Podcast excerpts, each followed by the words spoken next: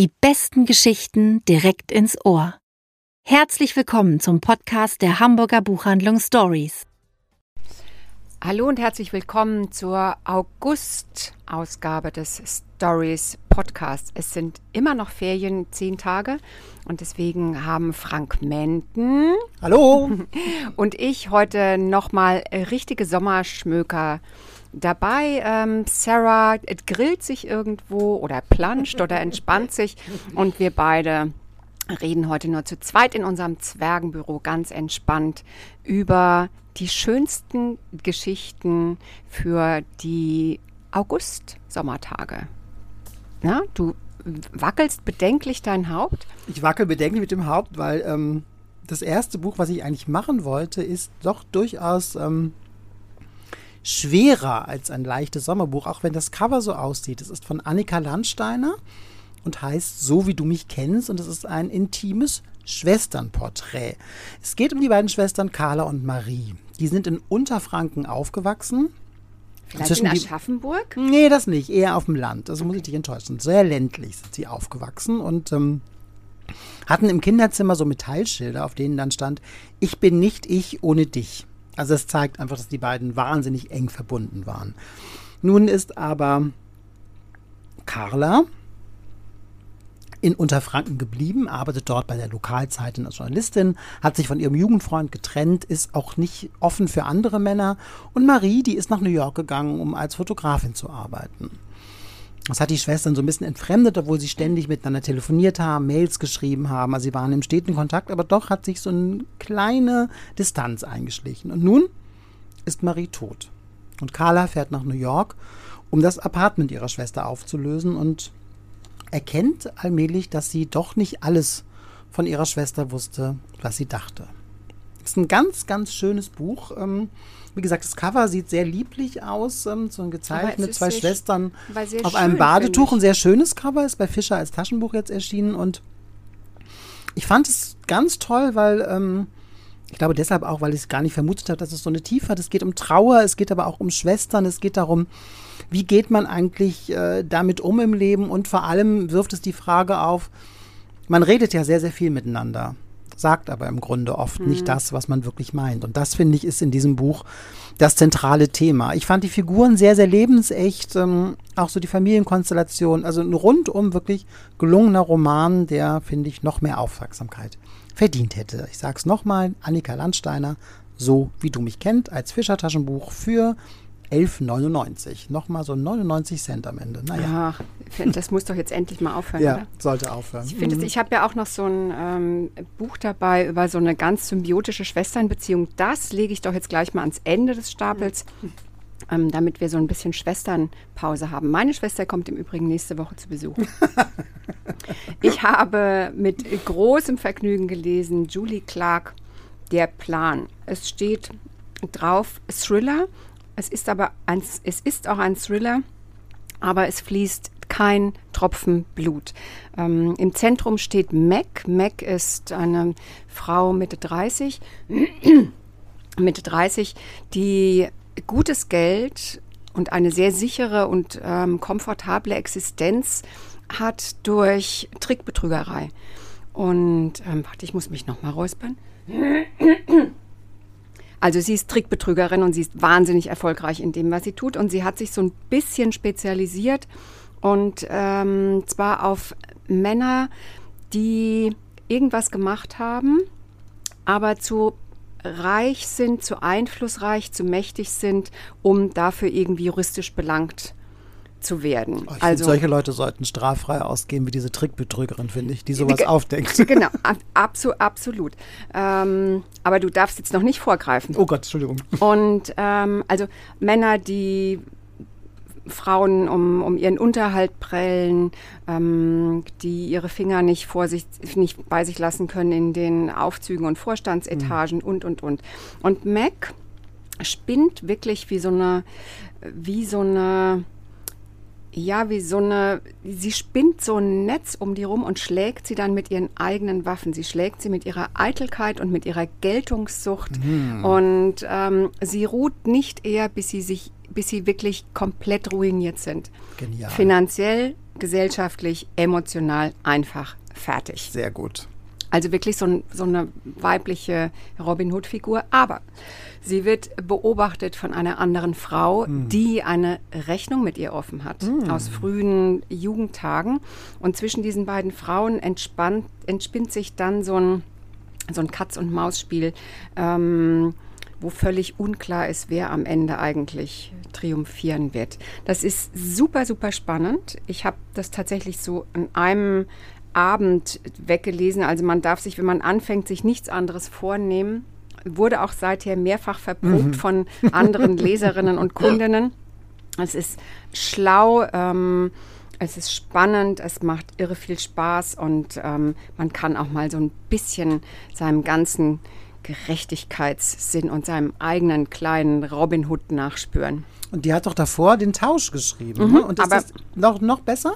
Viel besser. Oh, okay. Hm. Viel besser. Der, der Tausch, Tausch, war ja auch spannend irgendwie so, aber Ja. jetzt so nicht so. Ja, aber der Tausch war, doch, ich fand den Tausch auch ähm, sehr gut. Ich glaube, ich habe ihn auch mal im Podcast vorgestellt. Aber der Plan ist noch raffinierter, noch durchdachter und wartet mit so vielen, wartet mit so vielen Finden und, und Hintertüren und ähm, unerwarteten Enden und Fährten auf. Ja, ist einfach toll. Hm, Ist super. wirklich ein absolutes, absolutes Must-Read. Das klingt super und wird, sobald ich wieder frei lesen kann, sofort gelesen.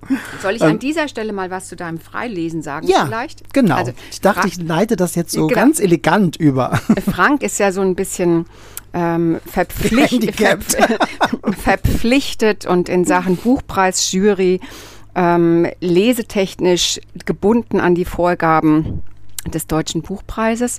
Und er wird aber seine Erkenntnisse mit uns teilen. Das finde ich total schön. Und zwar am 24. August. Unbedingt diesen Termin vormarken.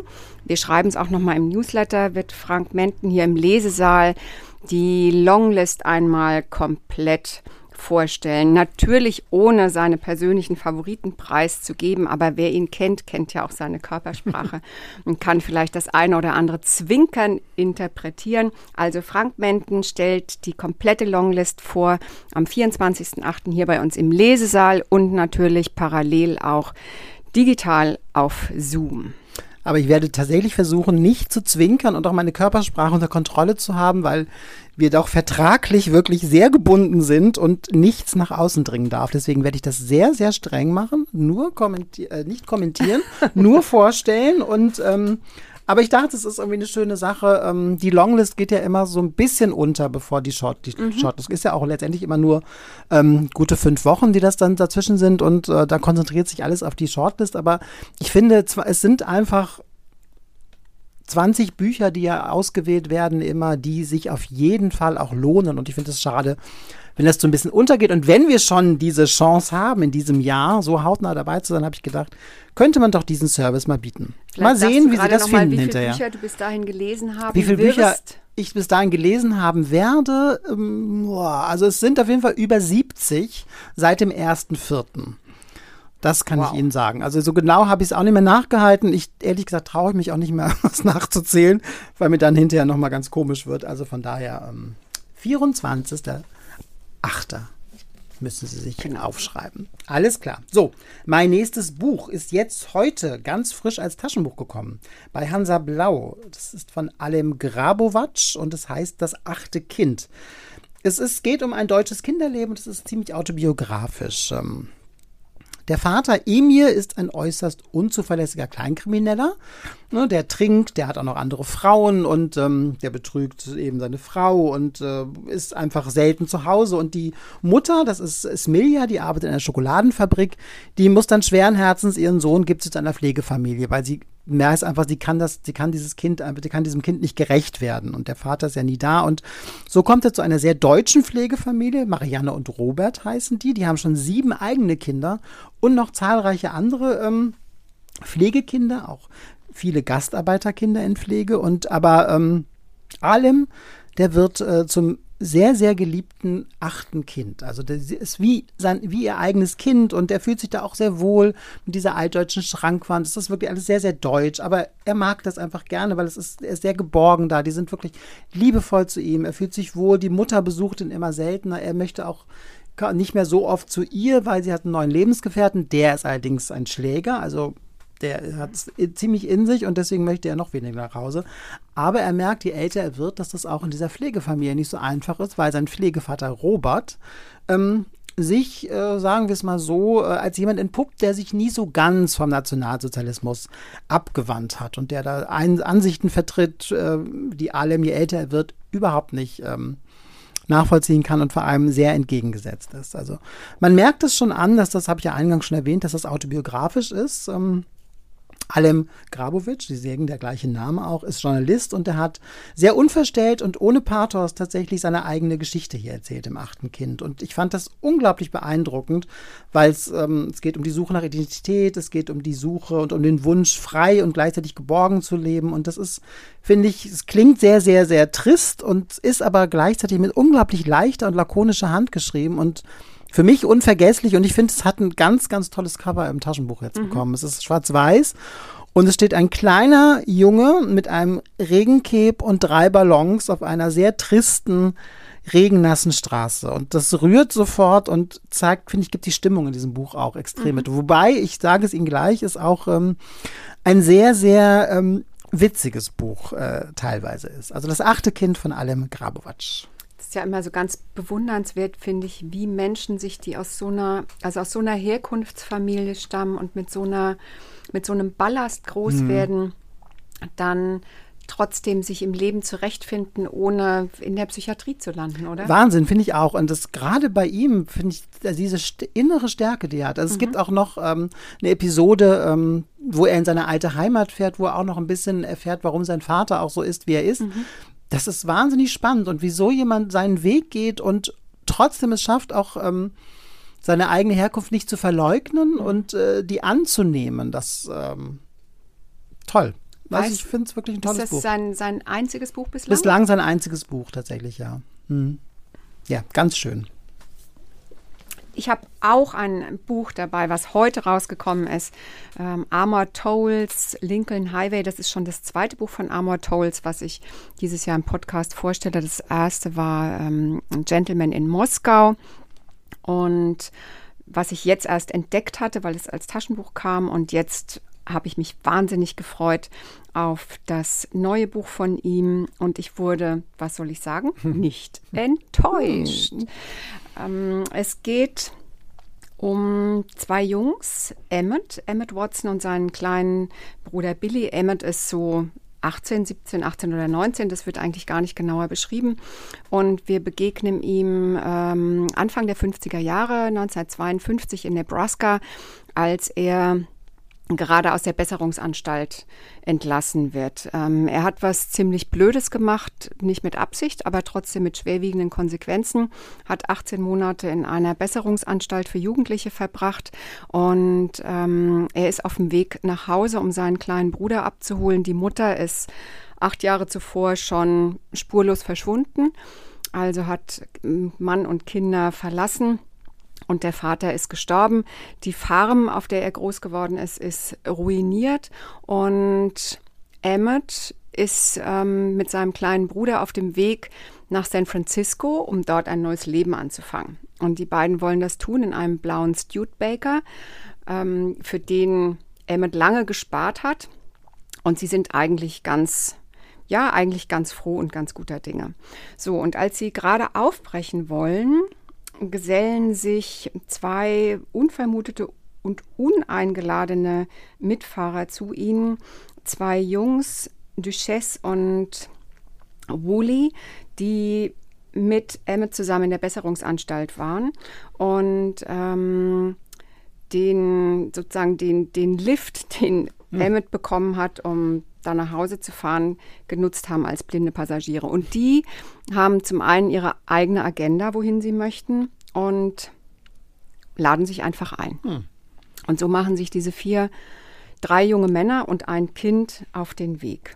Und Ziel ist eben der Lincoln Highway, die, die große, der große Highway, der von dem in New York, dem Times Square bis nach San Francisco geht, einmal von Ost nach West und wir begleiten sie dabei. Und wir treffen auf dieser Reihe ähm, jede Menge Helden, aber auch Schurken, hm. Pastoren, Gauner, Schwindler, Huren, hm. Clowns, Obdachlose. Also ein buntes Menschenvölkchen und jeder bekommt seine eigene Geschichte und seine eigene Rolle in dem, auf dem Weg dieser vier zugewiesen. Und das ist ein herrlicher, ist wirklich ein herrliches Roadmovie mit wunderbaren Büchern, die man, äh, Bildern, wunderbaren Bildern, die man sagen, sofort, lesen die auf der Reise? Nein, die lesen überhaupt nicht. Doch, es gibt ein Buch, was eine wahnsinnig große Rolle spielt, was Billy ähm, bei sich hat. Das sind 24 Kurzporträts der großen Helden und Entdecker. Hm.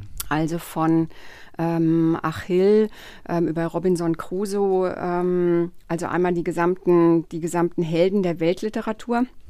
Das spielt eine große Rolle, aber ansonsten haben wir beim Lesen jede Menge Bilder sofort im Kopf. Das und klingt wie so ein super Road-Movie. Ja, ist es auch. Mhm. Es ist so eine, so eine Mischung, so ein Schelmenroman, mhm. Road-Movie. Und was mich so wahnsinnig fasziniert an Armor Tolls, er ist ja so ein Besessener vom Thema des Gentleman. Also das hatte er schon in einer Frage der mhm. Höflichkeit, dass ja Franks und meinem gemeinsamen Leseleben mhm. eine große Rolle spielt. Mhm.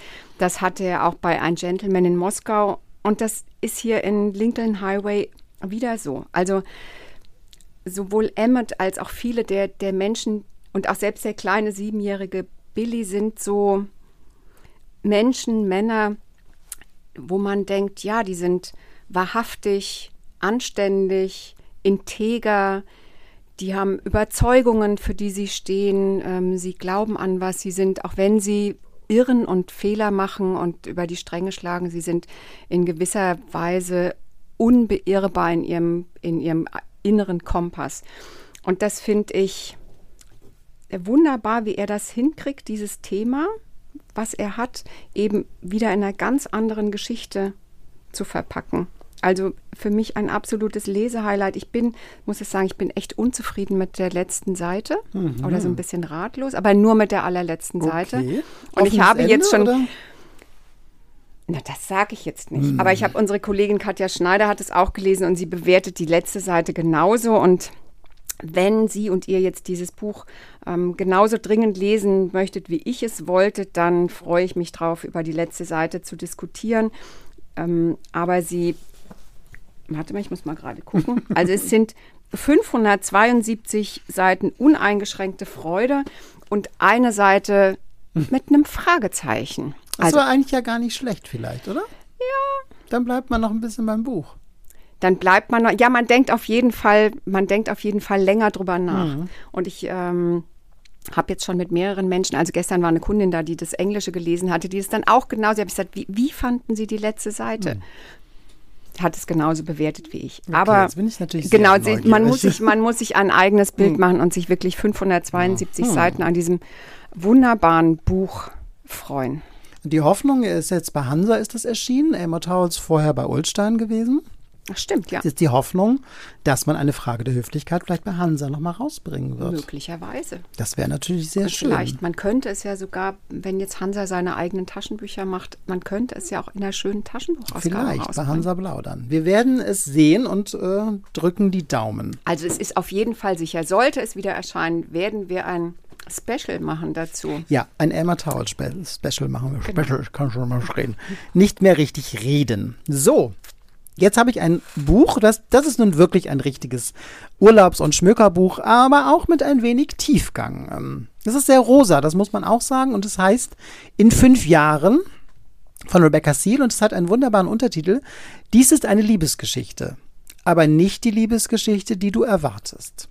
Ich lese ja ab und an gerne so romantische Komödien. Ich sehe sie noch lieber als Film, aber ab und an packt es mich und so eins im Jahr lese ich dann ganz gerne. Und ich, das hat mich tatsächlich sehr überzeugt, weil es einen sehr interessanten Plot hat. Es geht um die Anwältin Danny. Und Danny wird bei einem Bewerbungsgespräch, bei ihrem wichtigsten Bewerbungsgespräch ihres Lebens, die übliche Frage gefragt, wo sehen Sie sich in fünf Jahren? Und darauf hat sie eigentlich nur gewartet. Sie kann sofort loslegen. Sie hat einen exakten Plan, wie in fünf Jahren ihr Leben aussehen soll. Und ähm, an dem gleichen Abend, wo dieses Vorstellungsgespräch, was super gelaufen ist, äh, zu ihrer vollsten Zufriedenheit, ähm, macht ihr Freund ihr auch einen Heiratsantrag und sie geht ins Bett und denkt sich so, ja, mein Leben ist genau so, wie es sein soll. Könnte eigentlich alles ganz perfekt Es sein. könnte alles ganz perfekt sein. Das ist übrigens der, sie wacht auf und es ist der 15. Dezember und sie wacht auf und neben ihrem Bett liegt ein anderer Mann. An ihrer Hand ist ein anderer Ring und sie ist vor allem in einer anderen Wohnung. Sie denkt erst die ganze Zeit, okay, ich träume noch, ich träume noch. Aber nein, sie ist hellwach, der andere Mann, und sie versucht irgendwie, sie kennt ihn überhaupt nicht, weiß überhaupt nicht, wer das ist. Ähm, sie versucht es irgendwie ähm, das Beste der Situation zu machen, denkt sie immer, okay, irgendwas ist hier mit mir nicht in Ordnung, vielleicht schlafe ich ja doch noch und es ist alles nur ein Traum. Sie macht irgendwie, guckt, dass sie irgendwie gut über die Bühne kommt und dann eine Stunde später wacht sie auf und es ist alles wieder wie vorher. Ich wollte gerade sagen, es ist eigentlich so ein bisschen wie das Gegenteil von täglich grüßt das Murmeltier. Mhm. Nee, aber es bleibt bei dieser einmaligen Geschichte. Okay. Sie denkt natürlich immer wieder daran, weil es doch sehr, sehr plastisch war. Und versucht es aber immer wegzudrehen. Also dreht es immer weg und ihr Leben läuft auch super. Es läuft eigentlich alles gut und mit ihrem Freund und gut, die Hochzeit wird immer so ein bisschen verschoben, weil einfach beide wahnsinnig viel Arbeit haben. Und dann, viereinhalb Jahre später, trifft sie plötzlich den Mann. Diesen Mann, neben dem sie aufgewacht ist. Was wird weiter?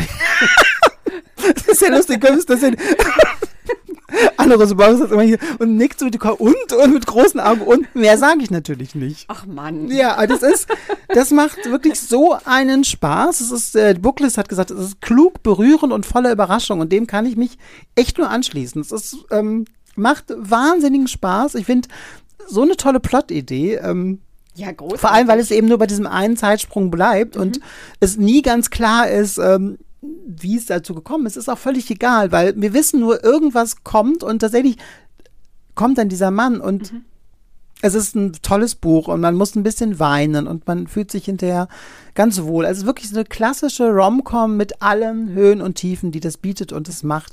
Riesenspaß und es spielt natürlich auch in New York und da muss ich ja zugreifen.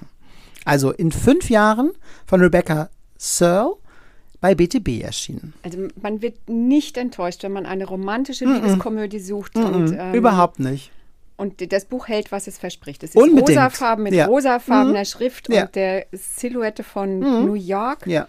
Also Es sind auch noch ein paar Sterne in Gold drauf. Also es ist wirklich, es Oh, ist schon hart an der Grenze, dieses, aber es ist wirklich, wirklich ein ganz schönes Buch über, ähm, ah ja, jetzt kann ich nochmal, ich lese nochmal kurz Booklist vor. Was als romantische Komödie beginnt, wandelt sich zu etwas weitaus Tieferem. Eine packende Erkundung über die Macht des Schicksals, Freundschaft und Liebe. ja, Was? von will 17 man bis mehr? 99, oder? Unbedingt, ja. Okay, alles klar. Vielleicht muss ich noch mal reingucken. So, jetzt habe ich noch, wie versprochen, mein symbiotisches Schwesternbuch. Das sieht gruselig aus, finde ich. Es ist auch wahnsinnig gruselig. Ähm, von Carol Johnston, Das Spiegelhaus. Ähm, es geht um Spiegelbildzwillinge. Spiegelbildzwillinge werden Zwillinge genannt, die einander besonders nah sind und die Zwillingsforschung, also die zum Beispiel eben genau spüren auch immer, was mit dem mit dem anderen ist. Und ähm, die Zwillingsforschung ähm, und auch die Neurologen wissen nicht genau, was das eigentlich auslöst. Aber es gibt ja ganz viele dieser Beispiele, dass Zwillinge eben spüren, wenn der andere, auch wenn sie auf einem anderen Kontinent leben, wenn der andere verunglückt oder einen Herzinfarkt hatte, dass sie dann Phantomschmerzen haben. Ähm, Und Cat und Elle sind solche Spiegelbild-Zwillinge. Sie sind super symbiotisch, sie sind so ganz hellfühlig aufeinander, sie sind absolut aufeinander bedacht und absolut voneinander abhängig in einer, ja, auch schon sehr, ja, schon in so einer fast toxischen Art und Weise. Und es ist auch klar, dass diese Abhängigkeit, schon zu Beginn des Buches, es ist, ähm, dass diese Abhängigkeit zu nichts Gutem geführt hat, weil es gab im als sie 18 oder 19 waren, gab es einen totalen Kontaktabbruch und ähm, Cat ist in die Staaten gegangen und Elle ist in Edinburgh geblieben und die beiden haben überhaupt keine Verbindung miteinander. Und Cat kommt erst zurück in das gemeinsame Elternhaus, als Elle vermisst wird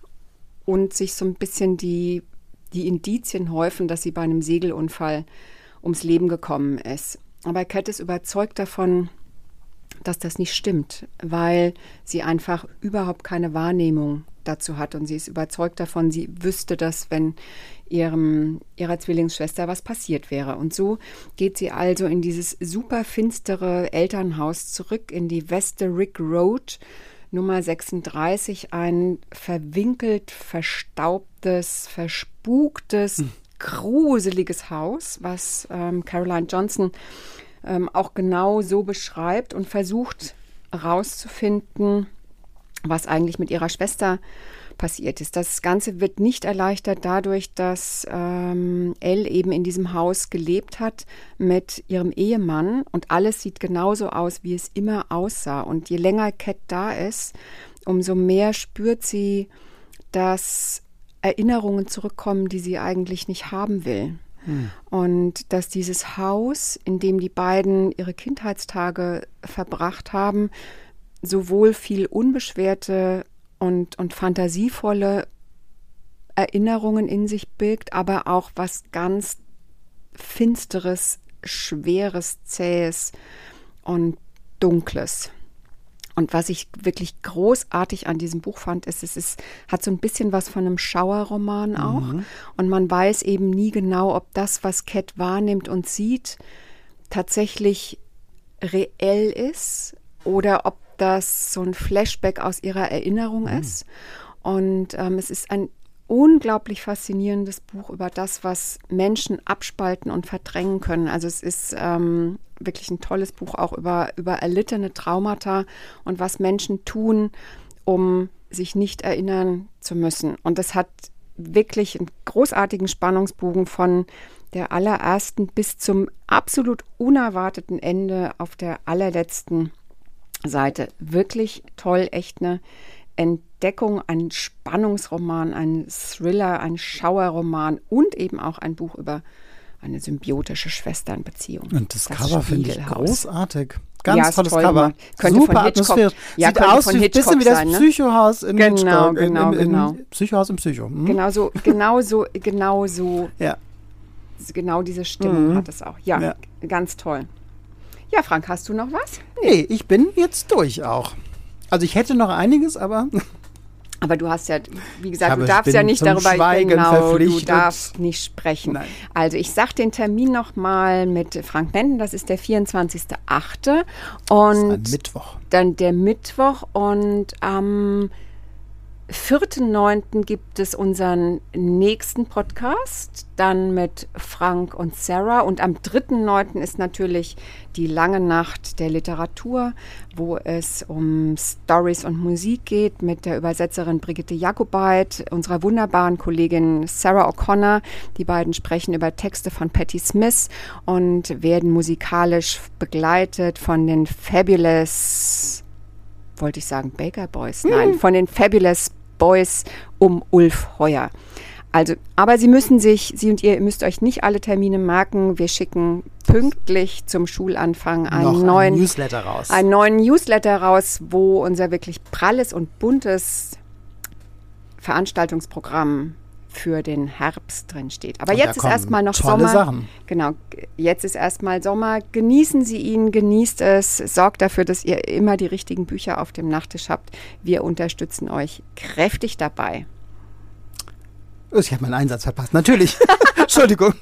Ich bin gerade ganz versunken, weil unser Bobby liegt hier unterm Schreibtisch und schläft den Schlaf des Gerechten. Das fand ich so niedlich. Da war ich gerade ganz weggetreten.